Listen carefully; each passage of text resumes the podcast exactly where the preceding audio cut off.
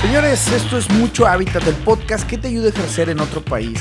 Y si te has imaginado la experiencia de vivir en otro país, de ejercer en el extranjero o que tu trabajo traspase fronteras, pues bueno, este podcast está hecho para recolectar las historias de aquellos latinos creativos y emprendedores que están haciendo cosas chingonas por el mundo.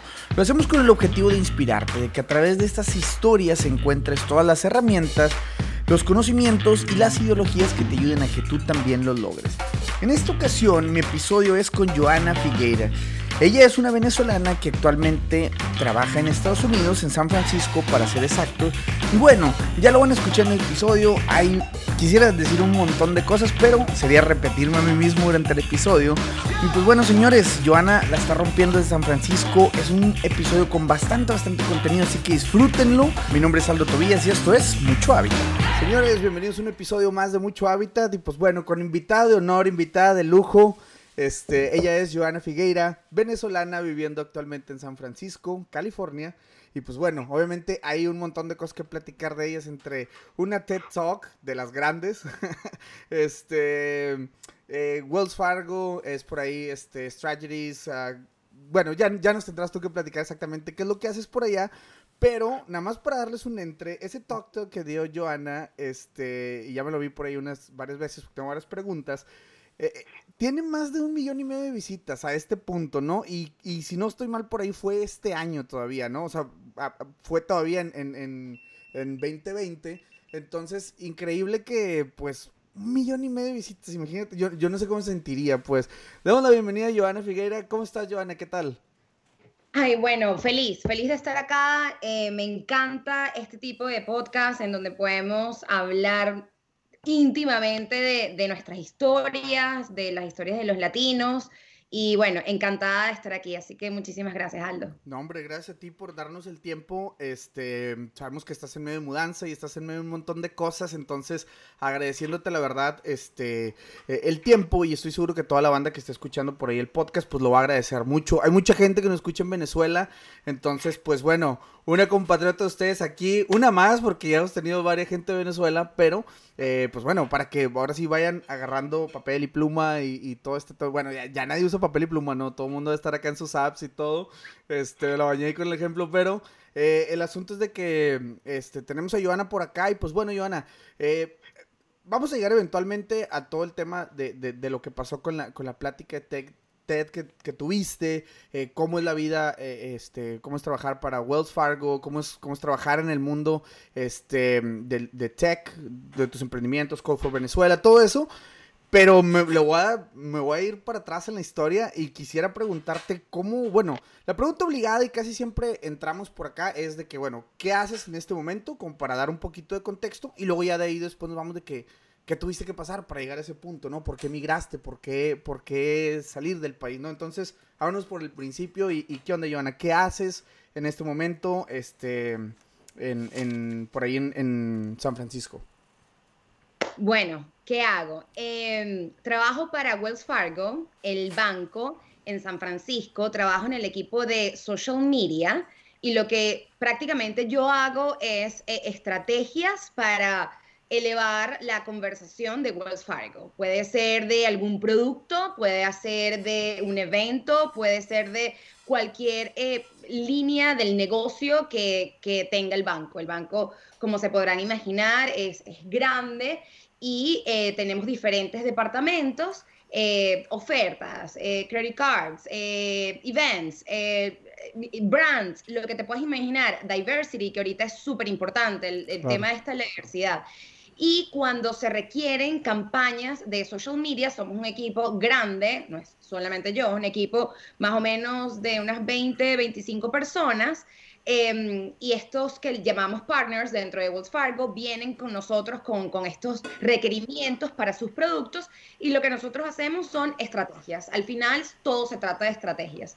Esto, esto puede venir em, de la mano con diferentes equipos. Puede ser que necesitemos un poco de, el equipo de listening, porque tenemos que ver qué está diciendo la gente en redes sociales de eso. Eh, tenemos que, eh, también el, eh, equipo de engagement, tenemos que monitorear la conversación. trabajamos para crear, elevar la, la, imagen positiva del banco en las redes sociales. Yo creo que en eso se resume Eh, lo que yo hago es estrategias, trabajar con influencers, es cualquier cosa que podamos hacer en, redes sociales. Yo lo hago en inglés y también lo hago en español. Em, soy esta persona de como experta en lenguaje también en español para hacer los esfuerzos em, del banco. No todos los bancos en Estados Unidos tienen en redes sociales em, campañas en español, entonces pues es, ha sido como muy enriquecedor, enriquecedor, como que traer como insights del segmento latino. Yo, yo me considero bastante orgullosa, una latina orgullosa.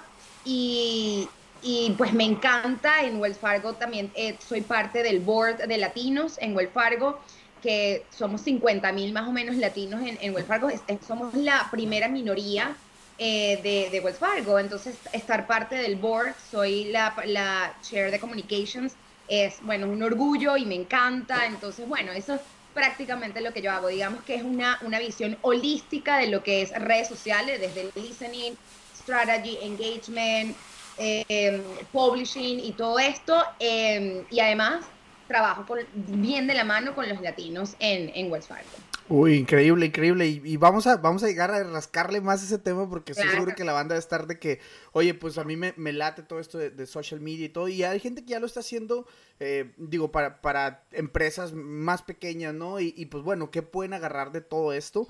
Este, y pues bueno, digo, eh, el, realmente el core del podcast, pues viene diciendo conocer las historias, inspirar y que la banda sepa que, por ejemplo, los latinos podemos llegar hasta donde queramos, ¿no? O sea, el cielo es el límite Hemos tenido grandes personajes por acá en el, en el podcast. De hecho, el último episodio que por ahí pueden encontrar es con Diego Guevara, Global Design Director en Nike, eh, de Ecuador, ¿sabes? O sea, It's a Living también ha estado por acá, mexicano, rompiéndolo en todas partes. Entonces, esa es la parte como que a mí me encanta como capturar, ¿no? De, de, de, de, qué hay detrás de esas historias, ¿no? Cómo se llega hasta ese puesto, por ejemplo, que tú tienes ahorita en este momento y que, y que bueno, que la gente sepa eh, que, por ejemplo, podemos eh, venir picando pero yo soy muy creyente de que, bueno, en Latinoamérica vivimos en modo difícil, ¿no? Hay que aprovecharlo, ¿no? Si fuera esto un videojuego, eh, esto fuera, en Latinoamérica vivimos en un, en un modo que, que, te, que, te, demanda, ¿no? Estar concentrado, hacer aquí, hacer allá, y que si no te alcance, que si la plata aquí, o sea, empiezas como a un montón de cosas, entonces es ahí lo que, el mensaje que queremos llevar, ¿no? De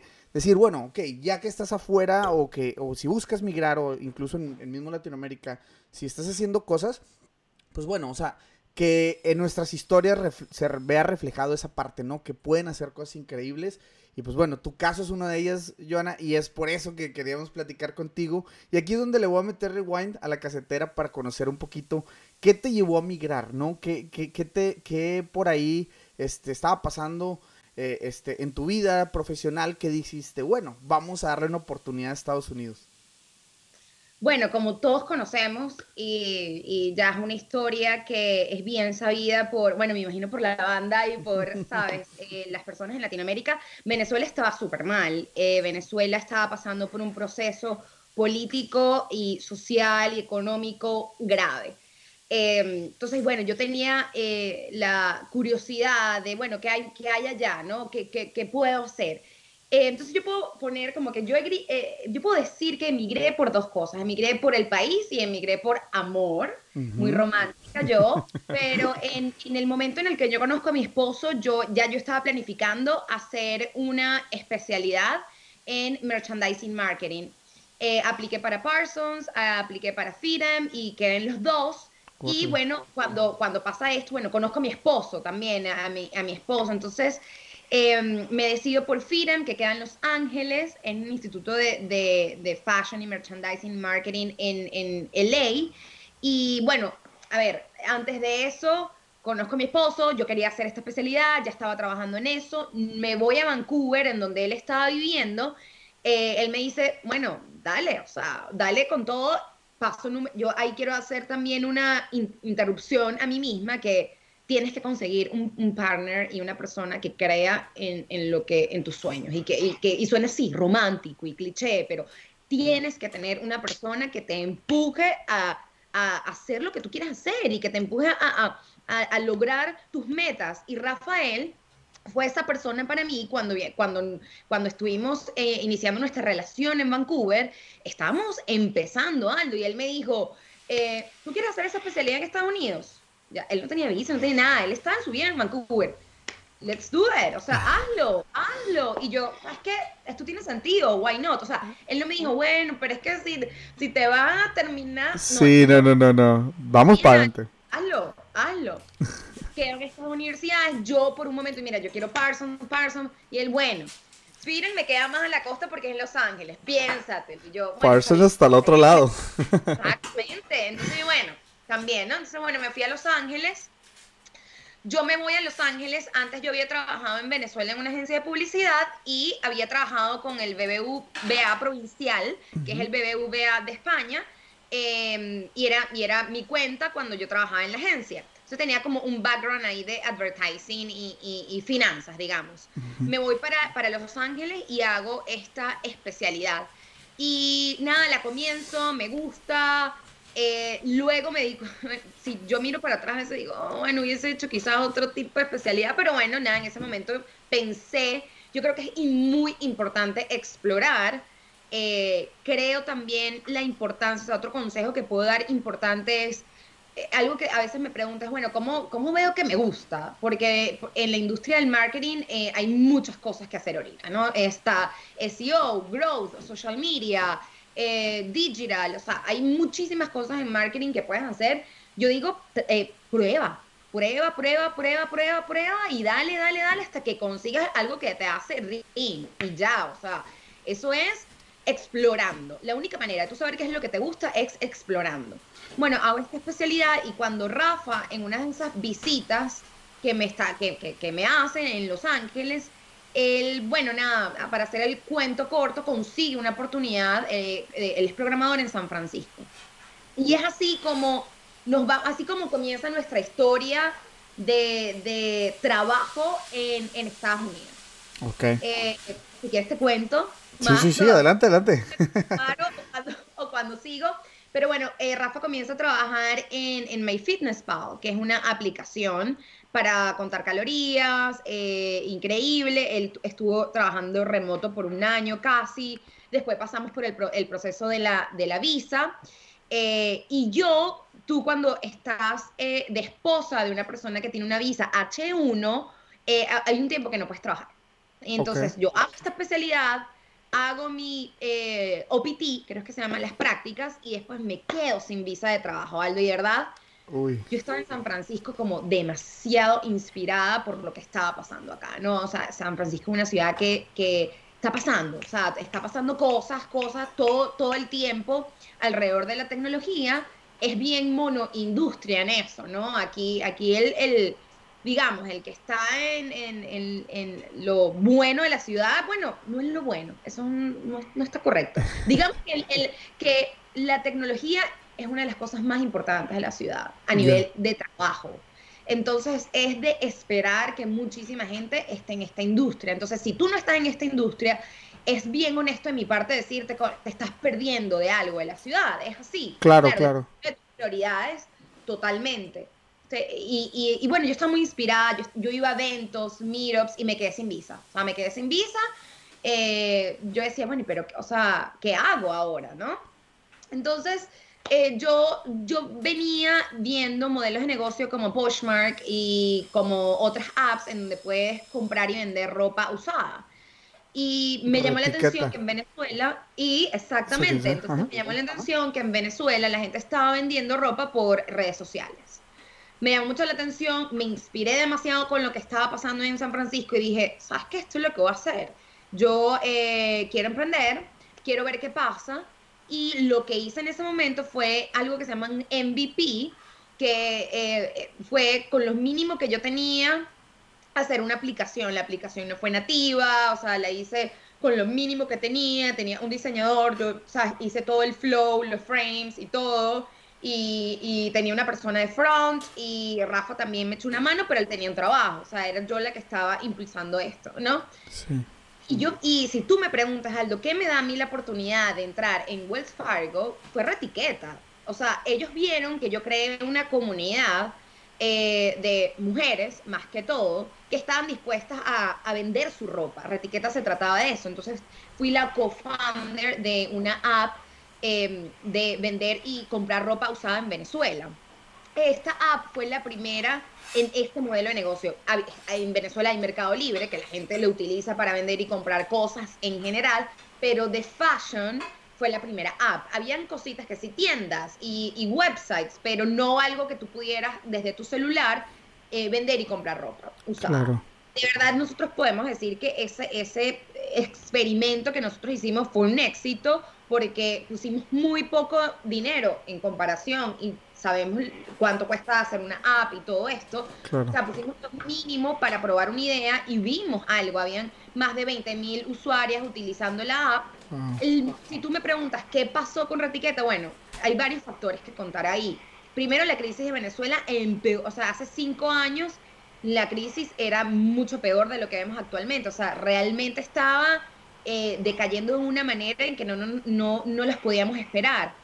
Eh, la segunda, yo soy una persona que realmente necesita de people eh, around me. O sea, el, camino de un emprendedor es bien solitario y esto es algo que cualquier persona que emprenda tiene que saber. Es bien solitario y realmente ya, yo, epa, yo no sé si esto es para mí en este momento.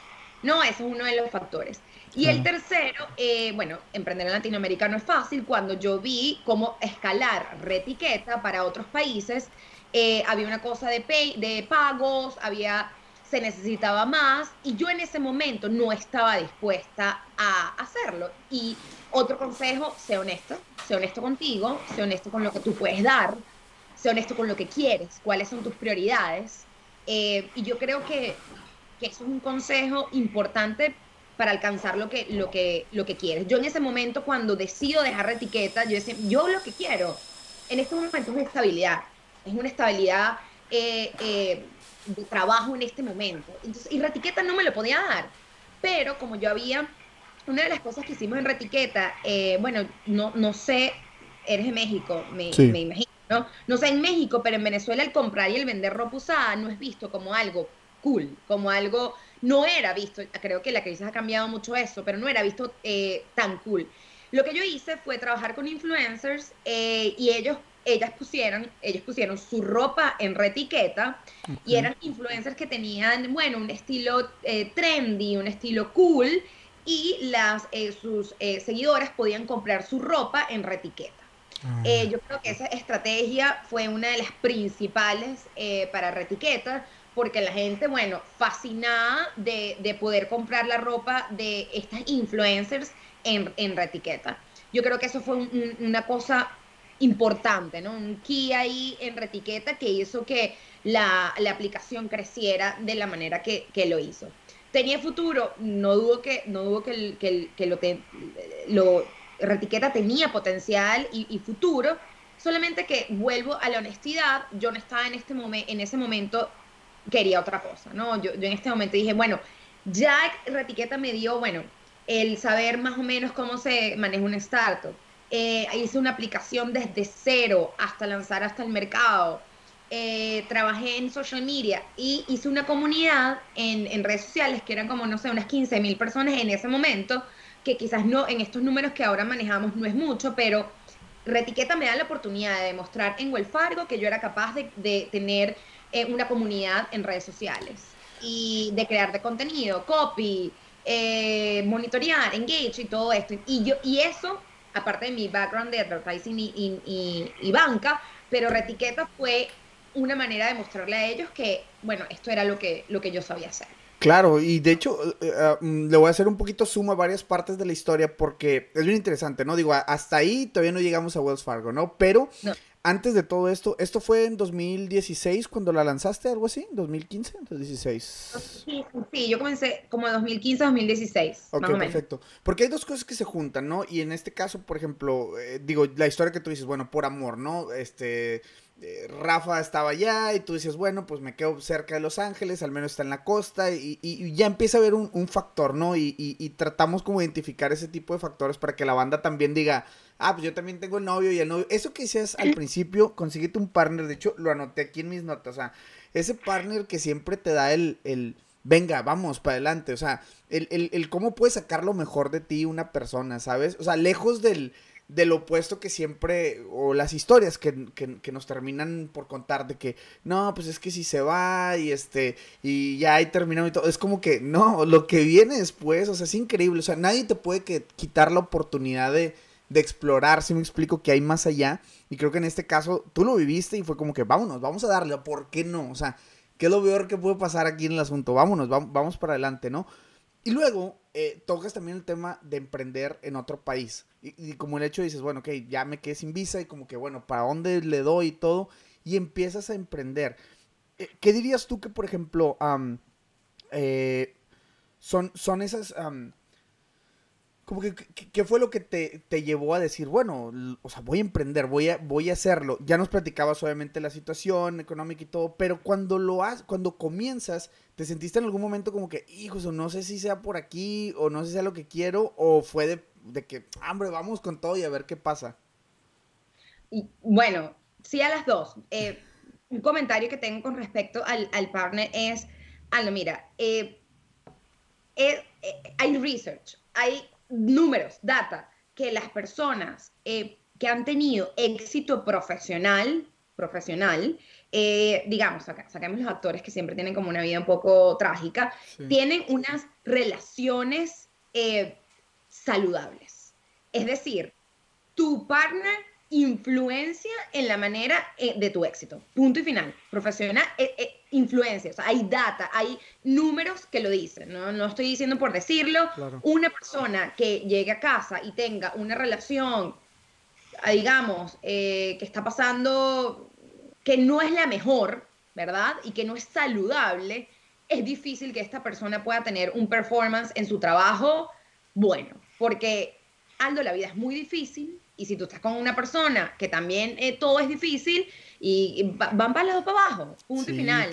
Somos las personas con las que rodeamos. O sea, yo, yo de grande, Aldo, esta, esta palabra de, de, de los padres de cuidado te juntas con este, cuidado te juntas con esta, ¿sabes? Y uno ay, claro que no, ella puede tener una vida diferente, yo no voy a ser así. Es mentira. Es mentira, ustedes busquen su, su, su research, su data, es mentira, somos, y yo creo que eso San Francisco lo, yo, yo he vivido en eso. O sea, no sé si es la experiencia de todo el mundo, pero tú eres las personas con quien te rodeas. Si las personas con quien te las cinco personas con quien te rodeas eh, son las que más tienen influencia en tú. Si tus amigos están pendientes de X, Y, Z, usted va a estar pendiente de X, Y, Z porque es lo que se habla, porque es lo que es importante, porque es lo que tiene valor en la conversación. Claro, es lo relevante, ¿no? Lo que está pasando ahí, pero no necesariamente tiene que ser así. O sea, puedes explorar, expandir, ¿no? Mi, consejo es, importa la pareja que tengas, 100%, e importa los amigos que tengas, de, lo que tú quieras hacer, de tus prioridades. Rafael ha sido para mí eh, esa motivación e inspiración y yo creo que lo ha sido para él también. Eh, no es fácil cuando, sabes, los dos están, quiero, quiero, quiero, no, no es fácil, pero creo que nos complementamos súper bien en eso. Em, y la segunda, sí, fue netamente curiosidad, o sea, yo, imagínate yo estar viendo y estar yendo a, a meetups y a eventos. Yo dije, ¿qué hay aquí? ¿Qué es esto? Yo quiero ser parte de esto de alguna manera. Fue curiosidad y yo creo que la curiosidad a mí me ha hecho, bueno, conocer, tener ideas, trabajos. Eh, la curiosidad para mí es súper importante. Yo no, lo, yo, no, yo no sé todo y no, lo, y no sé, pero soy muy curiosa. Entonces la curiosidad me, hace preguntarle a la gente, observar, eh, buscar. Y yo creo que, la curiosidad uno lo lleva por caminos muy interesantes. Y yo creo que la curiosidad fue mi motivación con Retiquet. Te voy a hacer un par de preguntas que quiero que pienses bien y seas honesto contigo mismo. ¿Cuánto del dinero que has generado a lo largo de tu vida tienes el día de hoy? Es increíble cómo podemos pasarnos la vida trabajando sin ser conscientes de todo lo que nuestro dinero dejó de hacer por nosotros durante ese tiempo. Ahora, ¿cuánto del dinero que generarás a partir de hoy le darás un buen uso? ¿A cuánto de ese dinero lo pondrás a trabajar para ti? Ahorrar está bien, hay muchas maneras de hacerlo. Debajo del colchón, esconderlo en el refri, hasta la típica tanda con 10 señoras que ni conoces. Pero si te platicara de una herramienta de ahorro completamente segura, que haces que tu dinero se haga más dinero con el paso del tiempo, en la cual tú eliges por cuánto tiempo ahorrar y además de todo esto te da una protección por invalidez o fallecimiento, ¿te interesaría? Si la respuesta es sí y quieres recibir una asesoría personalizada, solo tienes que hacer lo siguiente. Número 1. Seguir esta cuenta de Instagram, arroba pobre el que no ahorre, todo separado por puntos. Número 2. Enviar un DM diciendo que escuchaste por acá y que te interesa una asesoría. Y número 3 es recibir la asesoría y en verdad tomar acción. No dejes pasar más tiempo, comienza a pagarle a tu yo del futuro y como diría tu mamá, pobre de ti que no ahorres. Ahora sí, continuamos con el episodio. Te vas a postular a Wells Fargo. Eh, me gustaría tocar el tema de si tuviste síndrome del impostor, si por ahí pasaba por tu cabeza o no. ¿Cómo llega la oportunidad? Bueno, primero, ¿cómo llega la oportunidad de, de Wells Fargo para ti? ¿Y, qué pasaba en ese momento en tu, en tu vida, digamos, profesional? O sea, ¿cómo, cómo te sentías? ¿Estabas, ¿Te sentías preparada? ¿Sentías que todavía faltaba? Este, porque esa, esa parte como casi siempre cuando, cuando la platicamos y cuando me ha tocado dar pláticas a mí, eh, en la universidad todo el mundo cree de que, ah, pues es que este güey se va porque pues ya sabe el inglés y ya le sabe el güey y va, todo tiene resuelto. Y pues no, la verdad es de que eh, se sortean muchas cosas ya estando en el camino, o sea, fake it till you make it, ¿no? Estás de que, pues sí, yo le sé y a la mera hora pues no le sabes bien, pero justamente esa incomodidad es la que te lleva a eso son, ok, si te preguntan si sabes tal software y digo, tampoco no es como consejo, ah, digan que sí, no le sepan, pero al final de cuentas hay como cositas que tú puedes decir, ah, bueno, sí, más o menos, le, muevo, y esa misma noche llegas a tu casa y te puedes investigar y encontrarás la manera, ¿no? De nutrirte, y creo que salir de esa zona de confort es justamente eh, lo que te lleva allá. ¿Qué pasaba en tu caso? Sí, este cuando te postulas, ¿cómo llega esa oportunidad y cómo, cómo estabas profesionalmente cuando, cuando llega a ti? Literalmente la conseguí a través de LinkedIn. O sea, yo me metí en la plataforma y yo les puedo decir, LinkedIn funciona, o sea, funciona, funciona, funciona, funciona mil por ciento. Eh, la encontré por ahí, eh, apliqué. Eh, yo, mira, yo nunca he estado preparada para ni los trabajos que he hecho, ni los proyectos que, o sea, a ver, yo digo, sé lo que soy, o sea, sé lo que sé y voy a dar lo mejor para mí, pero ya a ver, yo nunca me he sentido como ya lista. no, esto es, o sea, siempre hay miedo, muchísimo miedo. Eh, sí, me, sí, por supuesto que me ha pegado el síndrome del impostor, pero Aldo, mira, la, gente también trabajando en compañías es una gente normal. Es una gente normal, o sea, eh, uno también a veces eh, piensa que, ellos, que, a la gente, que a esa gente no le pasa. Sea, yo nunca voy a pensar que el CEO va a tener síndrome del impostor. Te lo aseguro que muchos tienen. O sea, te lo aseguro que muchos tienen. Eh, yo cuando aposté para Wells Fargo, eh, estaba buscando un trabajo en redes sociales. Eh, tuve la fortuna que realmente mi manager vio algo en mí. Y yo creo que hay una combinación ahí. Bueno, es un poco de, de querer estar preparado. Yo no te voy a decir que siempre, no, debes estar, debes estar preparado para aplicar. No, usted aplique. O sea, usted aplique. Si tú sientes que tú em, tienes el 80% o quizás vamos a poner entre el 60, 50%, usted aplique, que los demás decidan si ese trabajo es para ti o, no para ti. Al final, Aldo, lo que es es que te crean tu historia, que tiene que ser real, pero que te crean tu historia. Hay miles de personas en San Francisco que pudieron haber hecho ese trabajo, o sea, que ah, pudieron haber hecho esto que yo estoy haciendo en Wells Fargo. Millones de, o sea, no dudo, no dudo. Y de, bueno, de Harvard, de aquí, de allá, de lo que sea. Y lo que pasó es que creen en tu historia. Entonces, tómate las entrevistas en serio, piensa en qué vas a decir, tú que seas diferente, y trata de conectar con la persona desde tus logros, nunca desde un, un, mundo de fantasía, porque a veces no sé, a veces creo que estos consejos de que, ay, bueno, no sé, dile que, no sé, a veces que, no, de humo, no vas a decir humo, mm, pero a través de éxitos trata de, hacer una historia y de conectar con esa persona. Al fin y al cabo es que, es que conecten contigo, que te crean y que, y que vean en ti que eres capaz de hacer el trabajo, ¿no? Eh, yo creo que eso fue lo que, yo creo que fue una cosa de querer hacerlo muchísimo, eh, de suerte eh, y de constancia. antes de tener el trabajo. Y cuando tuve el trabajo, yo creo que una de mis, yo creo que de lo que a mí me ha hecho, a ver, tener logros dentro de Wells Fargo ha sido la capacidad que he tenido de levantar la mano en cualquier cosa que, que haya. O sea, desde, desde, oh, tú necesitas ayuda en esto, déjame ayudarte. O miren, yo pienso esto. O yo mire, o sea, esa capacidad de decir, tú tienes una voz y si tienes algo interesante que decir, dilo. Yo creo que eso me a mí me ha abierto las puertas en Fargo. No, mira, con yo miedo, o sea, en Fargo son mucho por llamada, no es por Zoom. Nosotros nos usamos Zoom, nos usamos Skype, Skype por el chat, pero eh, eh Fargo es mucho de teléfono. Entonces, imagínate yo en este nuevo trabajo corporativo en Estados Unidos, mi primer trabajo corporativo, en una llamada con 40 personas. Claro. Eh, un mute y miren que podemos hacer, ¿qué les parece si tal? Y bueno, con miedo, con miedo, angustiada, sudando, lo hacía y lo hago. Y, y ya, o sea, eh, eh, es eso.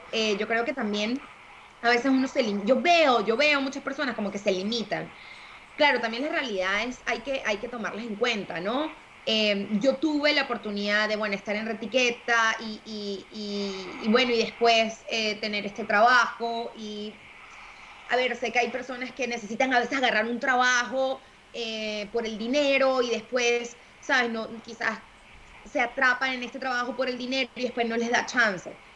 Eh, hay que tener cuidado en, en ver que si uno está haciendo algo eh, nada más con el dinero, que está bien y que es válido porque depende de tu realidad, y si quieres otra cosa aparte de esto, bueno, tienes que trabajar el doble. O sea, tienes que, que tienes que estar en tu trabajo y estar buscando por otro lado la chamba que quieres y trabajar los fines de semana. Por ejemplo, mi proyecto de Corfo Venezuela, yo dedico todos los sábados a eso. Eso no viene de, de la noche a la mañana. Corfo Venezuela fue la oportunidad que me dio a mí hacer el TikTok y eso vino por yo dedicarle todos los sábados a un proyecto. Entonces también pensar que, que la dedicación y el trabajo duro, cliché, pero cuenta. Cuenta demasiado. Sí, no, eh, y es increíble eso que dice porque, bueno, y, casi creo que es un consejo que todo mundo da, eh, invitados del podcast, los side projects siempre terminan marcando eh, algún, algún punto de quiebre, ¿no? Es una rama del árbol donde si no lo hubieras hecho, probablemente no hubieras conectado con tal persona o tal cuenta o tal marca o lo que sea, pero los ejemplos son importantísimos, ¿no? En este, en este, en este parte. Y, y, por ejemplo, ¿no? Digo, también el hecho de, de por ejemplo, ya estar en una empresa eh, trabajando, como dices, bueno, mi, mi, el mundo corporativo, ya estoy aquí adentro, ¿qué más puedo? Y, y eso que dices de, de, lo de la, o sea, ¿qué más puedo hacer para que mi voz sea escuchada o para estar, pues, ser partícipe de esto? Y creo que también se trata mucho de estar disfrutando el proceso, ¿no? Yo digo, en estos pocos minutos que tenemos platicando y por ahí que veo tus historias, veo que realmente como disfrutas esa parte de, oye, pues aquí estoy, no sé dónde voy a estar en unos años, pero este momento se está disfrutando y este momento se está viviendo. Y creo que nos toca mucho también este... Eh, cuidar eso y abrazarlo. Y regresando al tema, digo, de, los side projects, eh, y esto que decías de que no seas tú quien te limite, ¿sabes? O sea, si tú tienes la oportunidad de aplicar a tal o cual trabajo, lo que sea, o, o tú, tú, mismo con tus proyectos, ¿no? Si tienes algún emprendimiento y que puedas tú mismo decir, bueno, ¿por qué no? Lo voy a intentar, voy a ver qué funciona, qué sale, pero que no sea, o sea, no seas tú el, el que, el, el no ya lo tienes, ¿no? De entrada, entonces si puedes hacerlo y ya que lo que tenga que pasar, pues sea quien decida o el destino, vida, este Dios, en lo que sea que creas, pues bueno, que juegue su parte, pero tú haz la tuya, ¿no? Tú construye esa parte del puente y, que, pues que pase lo que tenga que pasar, ¿no? Pero que no quede en ti hacerlo. Mil por ciento. Eh, una de las cosas que me ha enseñado San Francisco es que, pues las cosas son posibles y uno tiene que soñar en grande.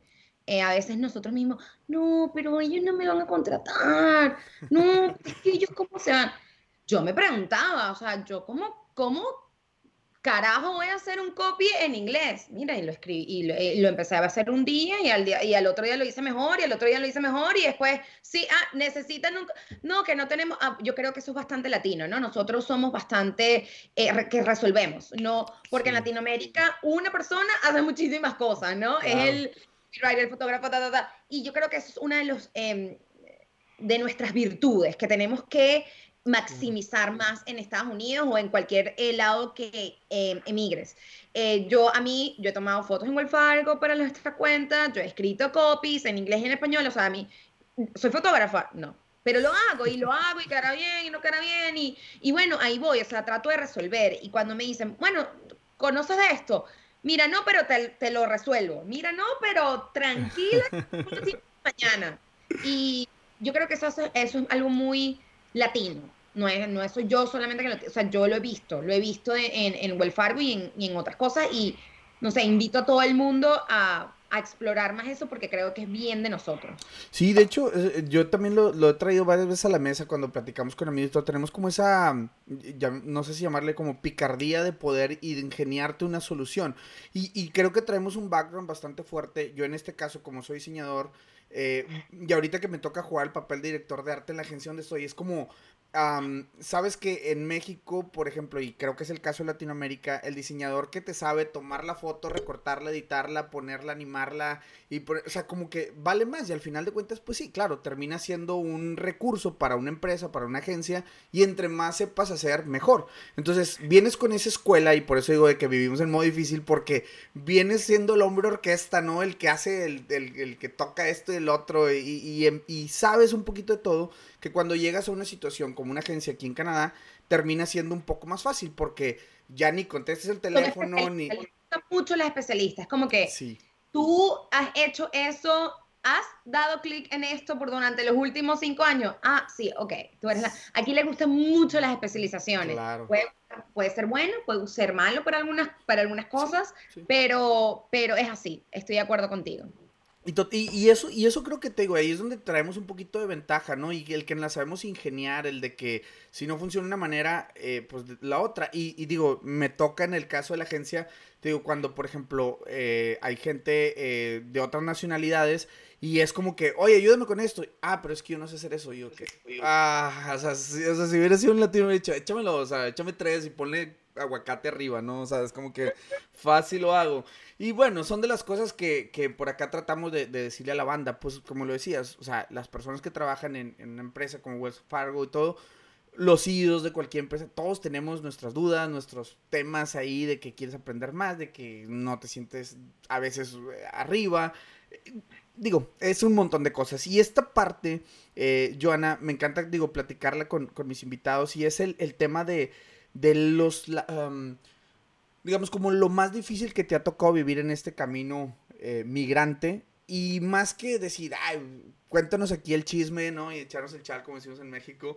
Es más que nada como que qué aprendiste de eso y cuál fue como el takeaway de esa parte donde dices, bueno, o sea, me pasó esto, pero eh, en base a esto lo, lo, aprendí o lo resolví de tal manera, ¿no? Sí. Eh, bueno, yo trabajo en marketing. En marketing las ideas son contadas con, con palabras, ¿no? Con palabras, con... Eh, es la manera en que tienes para exponer lo que piensas de determinado asunto, de una campaña, dar feedback, lo que sea. Las palabras son importantes. Eh, ¿Y por qué digo esto? Porque quizás en programación, ¿verdad? Si tú eres, eh, eh, si tú echas código, eh, quizás el idioma, a ver, obviamente lo tienes que saber, pero tu trabajo está demostrado de un modo distinto, ¿no? De programación. Pero si tú estás vendiendo una idea, y bueno, me imagino que tú lo sabes por, el, por la agencia, si estás vendiendo una idea y yo estoy eh, a, eh, escuchándote en esa idea y, y, ahí dice engage y digo, epa, pero ¿qué dijo aquí esta? Me tengo que devolver, ver qué estabas diciendo y hay una interrupción ahí importante. Claro. Entonces, ¿por qué te digo esto? Porque el idioma para mí... Uh, fue importante. O sea, yo al principio cuando comienzo en el Fargo, recuerda que yo venía ya dos años, un año y medio, dos años en hablando español todos los días. Entonces, cuando yo comienzo en el Fargo, digo.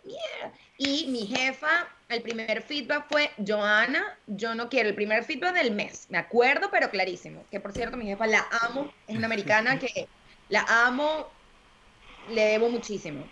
Y me dijo así, y yo creo que eh, a veces en Latinoamérica no reconocemos el, la bondad del candid feedback, de, de, decirte un feedback no sándwich de que, ay, Aldo, te hiciste esto mal. Esto pero bien, no, esto mal, esto bien. Sí, que, no. Bueno, hay teorías que dicen, mira, eso no funciona, mejor darle su feedback como es y ya.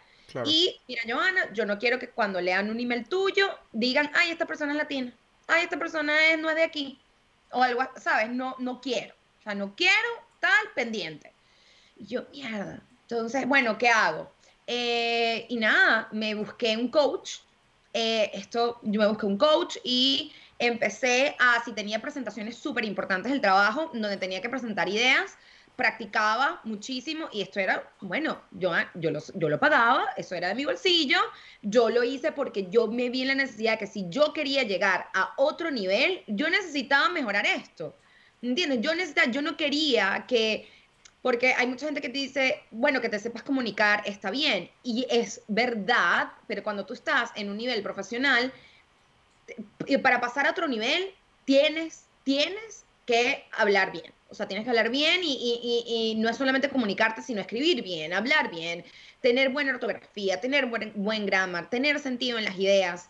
Y eso para mí era muy, importante. Entonces, ese primer obstáculo para mí fue el idioma, el poder y que, bueno, la solución y el consejo, bueno, busquen recursos que puedan eh, ayudarlos. Grammarly, yo no puedo utilizar Grammarly en el banco porque somos un banco y no nos dejan utilizar sí, programas así, pero Grammarly, hay otras cosas que también los ayudan.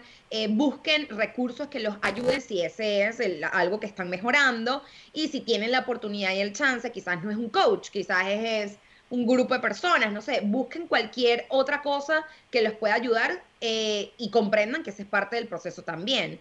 A mí el TED Talk me hizo comprender también que it's okay to have an accent, ¿sabes? Como yo soy lo que soy, this is who I am. Y, y embrace todo eso, eso lo hizo el TikTok. Porque el TikTok para mí, al principio, Aldo, yo no quería, yo cuando apliqué pensé que no me iban a elegir nada que ver, esto es demasiado política, esto es demasiado, esto, yo, esto no lo van a entender con este acento, no sé qué. Y el TikTok para mí fue el momento de hacer paz con eso. El mm. momento de hacer paz con que tengo, te, quiero hablar bien, quiero tener sentido en mis oraciones, quiero, pero si tengo acento, eso está ok. Eso está ok, eso forma parte de mi identidad, esto es lo que soy y está bien. Entonces, bueno, yo creo que es reconocer tus debilidades, trabajar en ellas y, bueno, llegas a mi punto en lo que no puedes cambiar y controlar, hacer embrace con eso, hacer paz con eso. ¿En qué lugar del mundo te gustaría ejercer? París, Madrid, Nueva York, Vancouver, Tokio, créeme que es más fácil de lo que crees. Regularmente nuestras barreras son las siguientes. No tengo dinero, no tengo contactos, no soy suficientemente bueno. Es normal sentir que está fuera del alcance y créeme que no es culpa tuya, se debe a nuestro sistema de creencias y justamente es lo que me gustaría cambiar en Latinoamérica. Después de vivir 5 años fuera de México, de trabajar para grandes empresas por medio de una agencia de estrategia y marketing y después de recolectar tantas historias de mis invitados en este podcast, tengo listo algo para ti. Una conferencia que nos ayude a romper esas barreras de no tengo dinero, no tengo contactos, no soy tan bueno, etcétera. Soy creyente que cuando alguien tiene una, ilusión como esta, los que ya hemos andado por este camino deberíamos compartir nuestras experiencias para ayudarlos a que comiencen su propio camino. Si eres parte de una universidad como alumno, maestro o puedes convocar un grupo de gente para recibir esta conferencia, contáctame. Envíame un DM en la cuenta de Instagram arroba mucho hábitat y te envío todos los detalles. Te agradezco mucho que puedas compartir esta información. Ahora sí, regresamos con el episodio.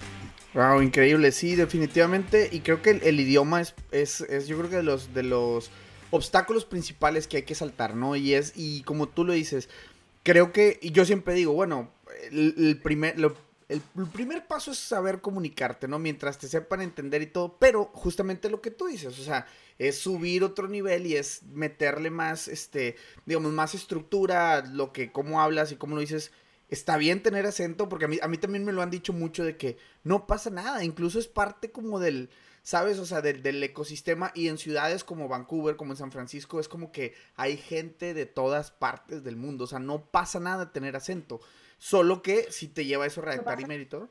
Pero en, cuando yo comienzo en el equipo de social media era la única latina. Entonces, imagínate, estás un trade de personas y la única que tiene acento eres tú. Y tú, ¿cómo hago? Pero nada, con mucho miedo, pero igual me lanzaba.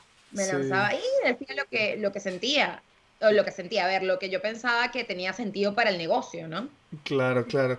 Oye, Joana, y de hecho te quiero preguntar, bueno, eh, ya nos diste un entre del, tema de, de, cómo fue este, esto de, de TED Talk. Eh, yo estuve escuchando la historia que por ahí este, el buen Hugo te, te, entrevistó para Conexiones Podcast, la cual vayan y chequenlo. Hugo tiene bastante contenido de gente en tech. La neta, bien, bien chingón este, su podcast. Vayan y chequenlo, está increíble.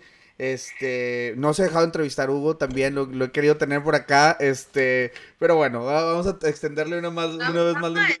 Hugo es buen amigo de la casa, así que vamos a ver, vamos a ver, vamos a hacerlo realidad.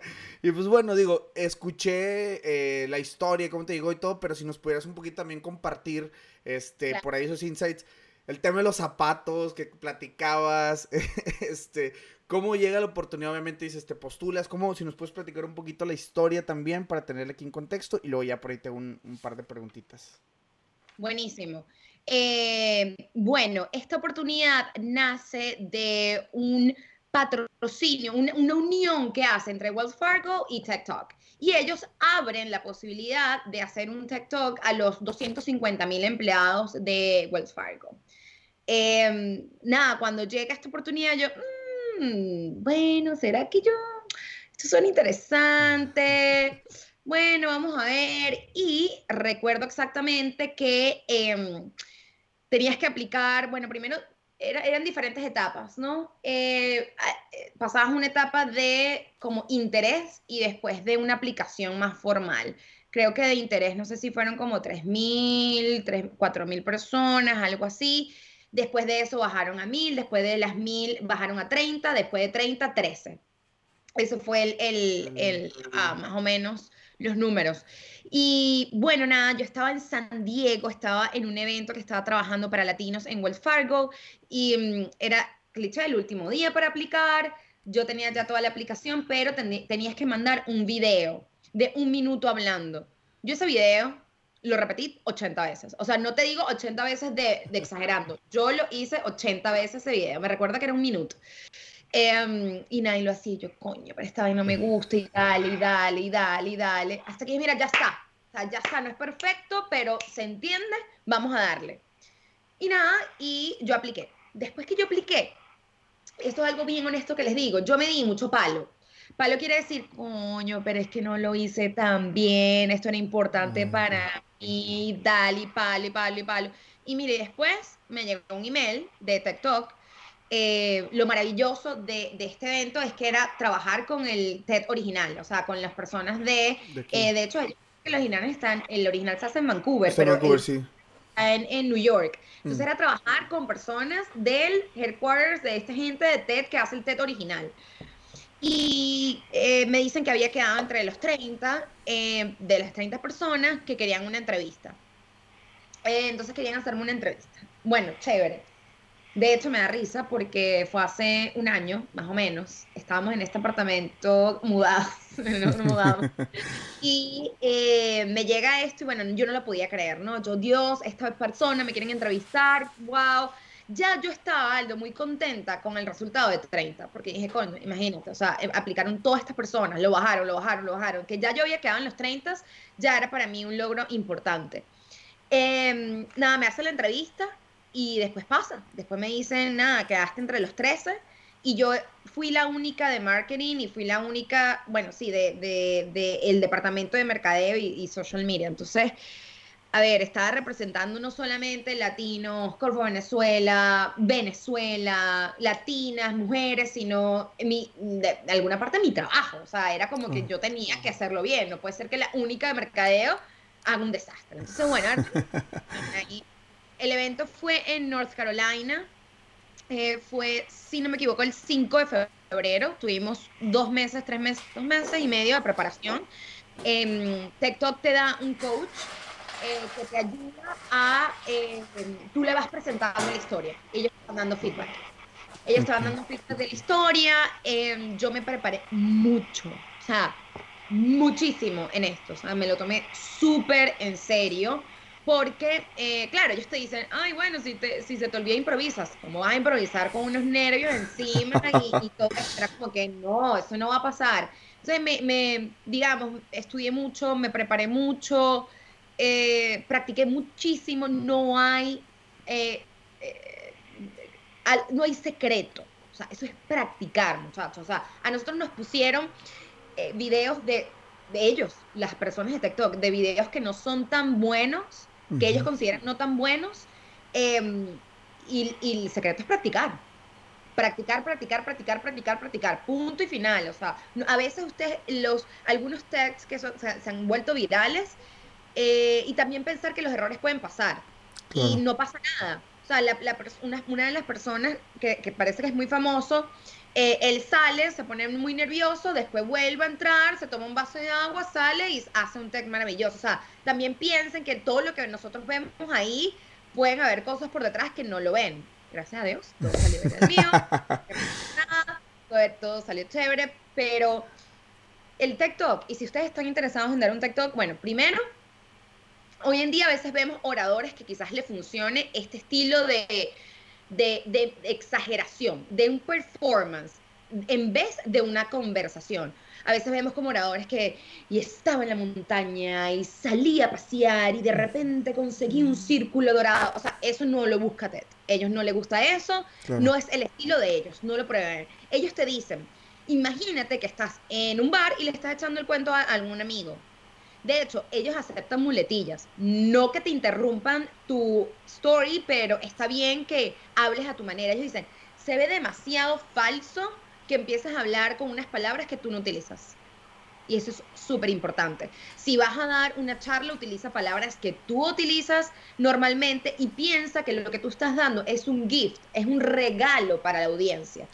Eh, sigue alguna historia, no, no puedes hacer una historia demasiado personal que la gente no se pueda sentir identificada.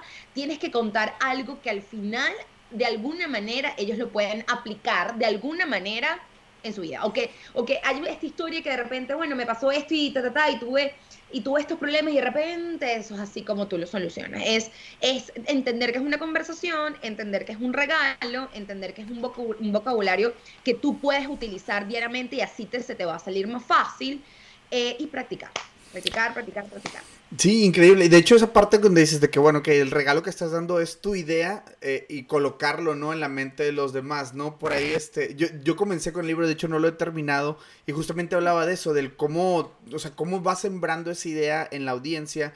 Y eso que decías de contar algo, o sea, contar esa historia y todo, y digo, tú lo hiciste en el caso, digo, vamos a dejar el link, obviamente, para que vayan y lo chequen, pero la historia que contabas de tu mamá y todo eso, o sea, digo, la verdad es de que, ah, o sea, te, pones así de que dices de que, ¿cómo? No puede estar pasando. Y luego ya cuando empiezas a platicar ya lo de Call for Venezuela, lo de Medi, ah, lo de mm, el Twitter y todo eso, o sea, es increíble cómo, o sea, eh, hay, hay tanto detrás, pero justamente es eso, o sea, tú lo ves, o sea, bueno, yo, yo lo vi, me lo he visto varias veces y he visto muchos TED Talks. El asunto es de que tú lo, es muy fácil digerir la información. Y lo que nos estás platicando es todo lo que hay atrás. Que estuviste, o sea, obviamente con los coaches, estar aprobando este, este rollo. En el podcast a Hugo le comentabas el hecho de pedir feedback lo más pronto posible para poder, digamos, como mejorar la situación y que llegaras a ese momento del escenario confiado, o sea, bueno, más, más que confiado, o sea, como ya todo validado, si me explico, y que no tuviera la idea de que, uy, pude haber cambiado esto, pude haber cambiado el otro. Entonces, este, eso también me parece increíble. Y, y el punto donde terminas, este, se lo platicaste a Hugo, te bajas del escenario, llegas y, y, qué onda, a ver, a mí me interesa mucho preguntarte, ¿qué se siente? ¿Qué se siente? Mira, yo, la única manera en que tú tienes para sobrepasar los nervios en una charla como esta, como esa, es la práctica. Cuando yo llego, ¿verdad? Cuando era mi turno, yo fui la, casi la penúltima, eh, me pone el micrófono, salgo. Es como, imagínate como que se te pone todo nublado. Es nublado totalmente y es un piloto automático. Es piloto automático normalmente. De hecho, cuando yo salgo, llamé a mi esposo y le dije, Rafael, ¿será que dije todo? Dije todo y Rafael, sí, obviamente que el pobre hombre se lo sabía de pies a cabeza, de tantas cosas, o sea, yo lo, yo lo decía eh, bañándome en la sala, comiendo, no sé qué, él ya se lo sabía de memoria, me dijo, sí, sí, o sea, salió chévere, o sea, lo dijiste todo. La, la única manera en que tú tienes de salir y que tú eh, estés, eh, seas capaz de deliver todo lo que te aprendiste, porque en el TED original no hay eh, ningún uh, texto. Mm. En el TED original no puedes tener texto, en los TEDx sí, pero en este no puedes tener texto, nada, nada, no puedes tener papel, no puedes tener nada.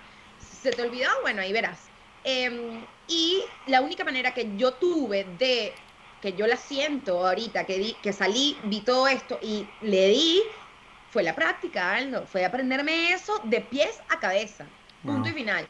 Porque cuando yo salgo, me cae como un, como, como un golpe de adrenalina, como, como, ¿sabes? Cuando te dan, como que yo estaba súper high, o sea, estuve alta así, la energía, dando el TED, y después me cayó miércoles, ¿qué pasó? ¿Qué pasó? No sé nada, no sé cómo pasó esto, no sé cómo lo hice ahí, de hecho, yo cuando me veo, yo dije, ¡Ah!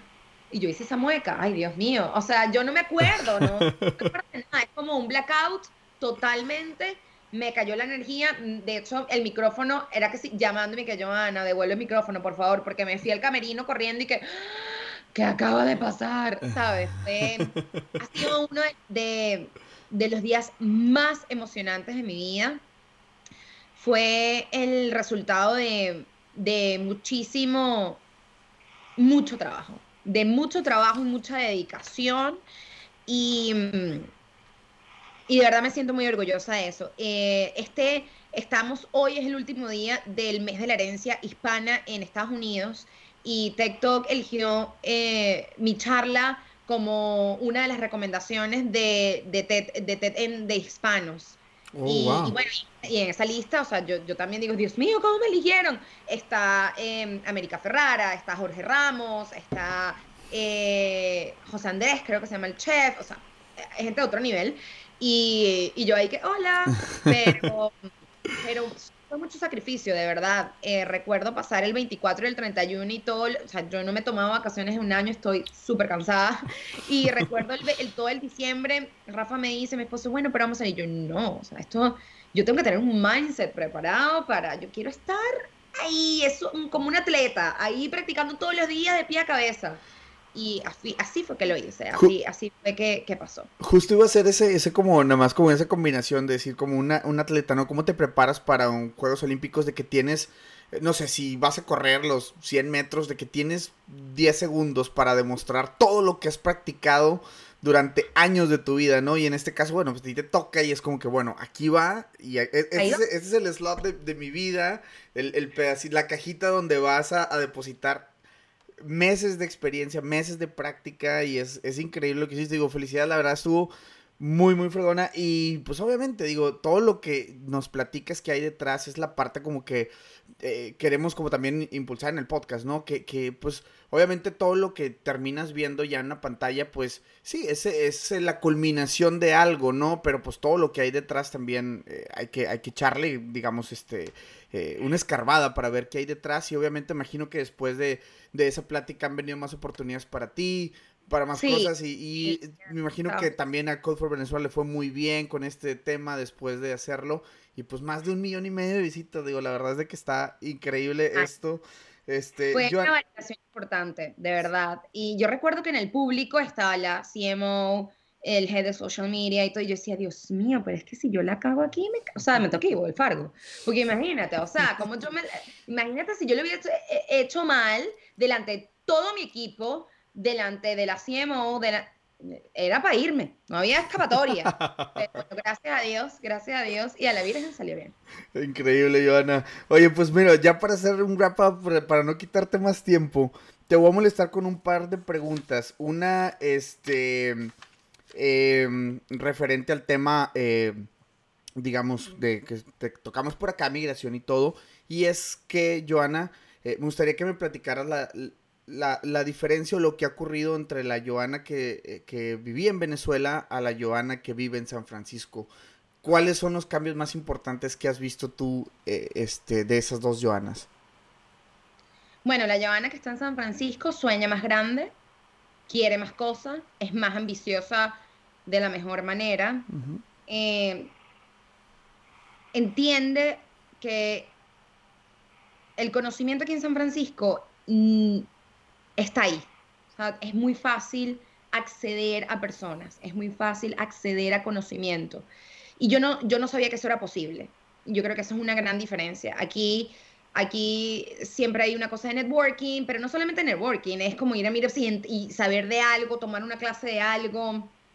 Creo que le doy muchísimo, aún más valor al conocimiento que antes. Siempre he tenido una inclinación por la academia importante, pero creo que San Francisco amplía ese, ese, ese curiosidad por saber de cosas que yo no sabía, que yo no tenía idea en, en, que existía en, en Venezuela.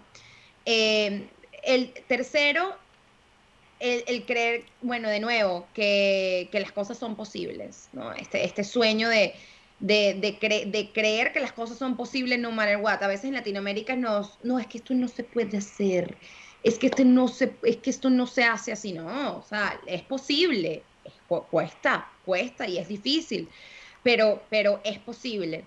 Y em, lo que yo te hablaba de la importancia de las personas con quien te rodeas tú eres un poquito de esas personas. Y en Venezuela yo tampoco quizás podía ver eso. Y, epa, en Venezuela mis grandes, mis más grandes amigos los tengo en Venezuela, o sea, son venezolanos, y, pero yo no veía eso, yo, yo quizás no veía eso. Y ahora quizás lo, lo puedo ver más tangible aquí, en, aquí en San Francisco. Em, yo creo que eso sería grandes rasgos lo que las diferencias. Increíble. Gracias, gracias, Joana. Antes de pasar a la última pregunta, Joana, me gustaría nada más como si nos puedes recomendar, no sé si sean libros, cuentas de Instagram, eh, qué escuchar, qué ver, qué escucha Joana, qué ve, qué, qué por ahí, este, eh, digamos, como aplaca esa curiosidad que por ahí, que por ahí dices que, que tienes, ¿no? Todo el tiempo.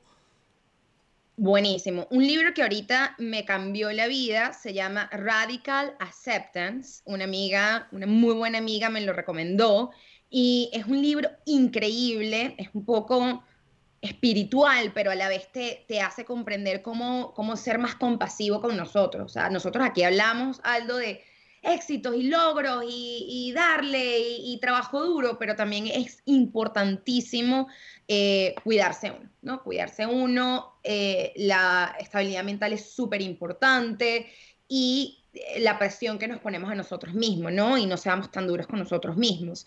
Este libro habla de, de la aprobación, de ser más compasivos con nosotros, de entendernos más, de hablarnos con un poco más de amabilidad. Y, creo que es importante a nivel personal y profesional tener eso a la mano, es súper importante. Entonces, se los recomiendo con los ojos cerrados, se llama Radical Acceptance, em, la, la escritora se llama Tara Branch, creo que es, es su last name, y, mm, y, es un, libro bien lindo, es, bien espectacular. Ah, a ver, ¿qué escucho? Ahorita estoy Em, me gusta mucho el podcast de, em, bueno, yo le digo como web show también, el de Erika de la Vega, no sé si, si la has escuchado, que... Sí, estoy ahorita pegada con ella, me encanta, me parece que tiene gente súper interesante, me parece divertidísimo. Em, por supuesto, conexiones de Hugo, por supuesto, sí. Eh, es buen amigo de la casa y él de verdad hace todo lo posible por tener personas mm, bien interesantes en, su podcast. Em, a ver, creo que son los dos con los que estoy pegada. Tengo, yo utilizo Overcast. Y a ver qué tengo por acá. Ah, bueno, me gusta mucho em, Getting Things Done. Me encanta mucho. Eh, habla de, bueno, de cómo construir cosas y esto. Y otro que, ah, bueno, Radio Ambulante en español es oh, una belleza que no, es de, no, producción, sino es de periodismo. Es, una, un espectáculo que, wow. Pero tengo bastantes. Te puedo pasar una lista para que las pongas en esto, pero claro. tengo muchísimos. Sí, claro, claro. Este, digo, la verdad es que va a ser bastante interesante porque, digo, la idea aquí es también expandir ese conocimiento, ¿no? Y lo que escuchan y lo que ven y lo que consumen Nuestros invitados casi siempre, bueno, eh, insisto, esto termina siendo una rama, lo que conoces por alguien, lo conoces por otra persona y empiezas ahí de que a, a escalar un montón de cosas, ¿no? Y, y, lo cual se vuelve, se vuelve increíble. Y hablando de eso de que, bueno, ¿quién seguiría esto? ¿Cómo te puede encontrar este, la banda en redes sociales o qué, qué por ahí, este, eh, ¿dónde, puede buscar este, la bandita que nos escucha, bueno, Les cuento un poco que en mi Instagram, o sea, como que en el feed hablo de marketing y de professional y todo esto lo hablo en español. Este podcast estuvo un poco spanglish, pero esto lo tengo que cambiar, o sea, tengo que cambiar de ser 100% español y porque ni hablo ni una cosa ni la otra bien, entonces bueno, es, enredo. Pero bueno, en Instagram, en mis stories van a encontrar mucho de, pues, de, mi vida porque eso es lo que pongo por ahí, pero bueno, en el feed pueden encontrar cositas de, de lo que hago para desarrollo profesional. En LinkedIn hablo todo de, mi, de profesión, me pueden conseguir como Joana Figueira, estoy en, en mis redes así, en Twitter estoy como Joa Figueira. Em, pero bueno, lo que estoy más, más activa es en Instagram. Entonces, bueno, si tienen alguna duda, si tienen, si quieren consejo, lo que sea, estoy por ahí, soy súper abierta y, y, para lo que sea. Algo, otra cosa que me ha enseñado esta ciudad es que usted tiene que pedir, usted tiene que pedir y ver si la otra persona cae o no. Y ser muy específico. Mira, quiero un café contigo porque quiero saber de esto y esto y esto. Tenemos media hora, vamos a ponerlo calendario cool, let's do it. So, eh, yo creo que eso es una, una, de las cosas, o sea, del el poder no tener miedo a acercarte a personas y pedirle, la gente le encanta hablar de, de sí mismo, Aldo, entonces eso es una belleza, porque así tú le quitas información de que puedes aplicar para, para tu vida o tu profesión. Entonces, bueno, estoy abierta para cualquier cosa que necesiten, de verdad, lo digo, lo digo en serio. Perfecto, gracias Joana. Y pues bueno, ahí van a quedar los links en, en la descripción. Y Joana, me despido con una, con una última pregunta. Y esta la comencé a hacer apenas en el episodio pasado. Este, y bueno, en Monterrey, en México, donde yo soy originario, se, se, usa mucho el tema de la carnita asada, ¿no? Hacer una carnita asada, el barbecue gringo, pues, pues, pero en este caso en México, sabes, ¿no? El, están todos los compadres ahí echando carnita. Incluso tiramos hasta una cebolla ahí al asador para que haga humo y sea chismoso y la gente diga, ah, estos ya andan haciendo carne asada, ¿no? Ok. Son muy típicas en Monterrey y regularmente son para pasar tiempo de calidad con, con, con, nuestros seres queridos, ¿no? No, no, no solo la familia, sino con los seres queridos. Mi pregunta para ti es, si tú hicieras una carnita asada, este, y por ahí te tocara invitar, o solamente pudieras invitar a tres personajes de la historia, vivos o muertos, para echarte una cervecita, un vinito, un buen cortecito ahí de carne, o, para los vegetarianos hay unos, este, champiñones, o no sé, cualquier cosa que se va a hacer. ¿Quiénes serían esos tres personajes de la historia? Este, y, y por qué? ¿Por qué los invitarías? ¿Por qué esas personas? Wow, ok, interesante, interesante. Bueno, la primera que se me viene a la mente es Michelle Obama, que también estoy pegadita con su podcast. Me parece una tipa chévere, o sea, porque, porque es intensa, pero, pero pana. Siento que, que sería así como que, ay, bueno, cuéntame aquí, cuéntame qué, pasó ahí en, la casa. Bueno, la invitaría, invitaría a Michelle Obama. A la segunda persona que invitaría, mm, mm, Mm, a la segunda persona que invitaría, que invitaría. No sé, se me vino a la cabeza Steve Jobs, pero Steve Jobs se ve demasiado intenso. Pero no sé, bueno, que se traiga unos psicodélicos, ahí vemos. Entonces, bueno, vamos a poner a Steve Jobs, quizás se la lleva bien con Michelle, no sabemos. Bueno, los dos, sí, está bien. Liberal, está bien. al tercero, el tercero o la tercera. Mm, ¿A quién invitaría? Estoy pensando. Invitaría la tercera. No sé, como que creo que quisiera invitar a alguien de Venezuela o a alguien latino. Ok, ok. Invitar a alguien latino, alguien que ponga el sabor ahí. Sí, porque necesitamos a alguien que ponga un buen, un buen, este, un buen playlist ahí para estar este amenizando. Claro, claro, claro. Eh, a ver, ¿a quién invitaría de Latinoamérica? Bueno, ¿sabes qué? Mm, mm, mm. voy a decir, voy a decir a Erika La Vega, porque ella es demasiado cool. Entonces voy a decir que Erika La Vega se la... Ay, no, ya sé quién... Ay, bueno, sí. No, mira, ¿sabes qué? ya, ya. Ok, Michelle Obama. Em, este tipo de marketing, Guy... Em, ¿Cómo se llama su apellido? Guy, Ross. de How I Build This es... No, no, él es, él es no, Ross es el, el, host del podcast. Sí, sí, sí. Ya te voy a decir. Eh, Ay, este tipo de marketing es súper chévere, vale. Em, bueno, ok. Michelle Obama. Erika de la Vega. Ok. Y. Coño, no se me va a olvidar. Lo sigo todos los días. Habla de marketing. Esto va a ser casi que una, una adivinanza para ti. Habla de marketing muchísimo y de social media. Y nada, fue que sí, investor. Una, una cosa, una adivinanza. El abate que está escuchando ya está tirando nombres ahí de que esta persona, esto, el otro. Está bien, eso Ay, es verdad. No, pero ya lo voy a conseguir. Ya lo voy a conseguir. Yo lo voy a conseguir. ¿Cómo se me va a olvidar su nombre? Él tiene, para contarte más de él, él tiene, em, él comenzó vendiendo vinos. eh, sus papás eran emigrantes. Es Gary Vaynerchuk, ¿no? ¿Es- ¿No es Gary Vee? ¿No? ¡Claro! Sí. eh, ¿Cómo se me va a olvidar?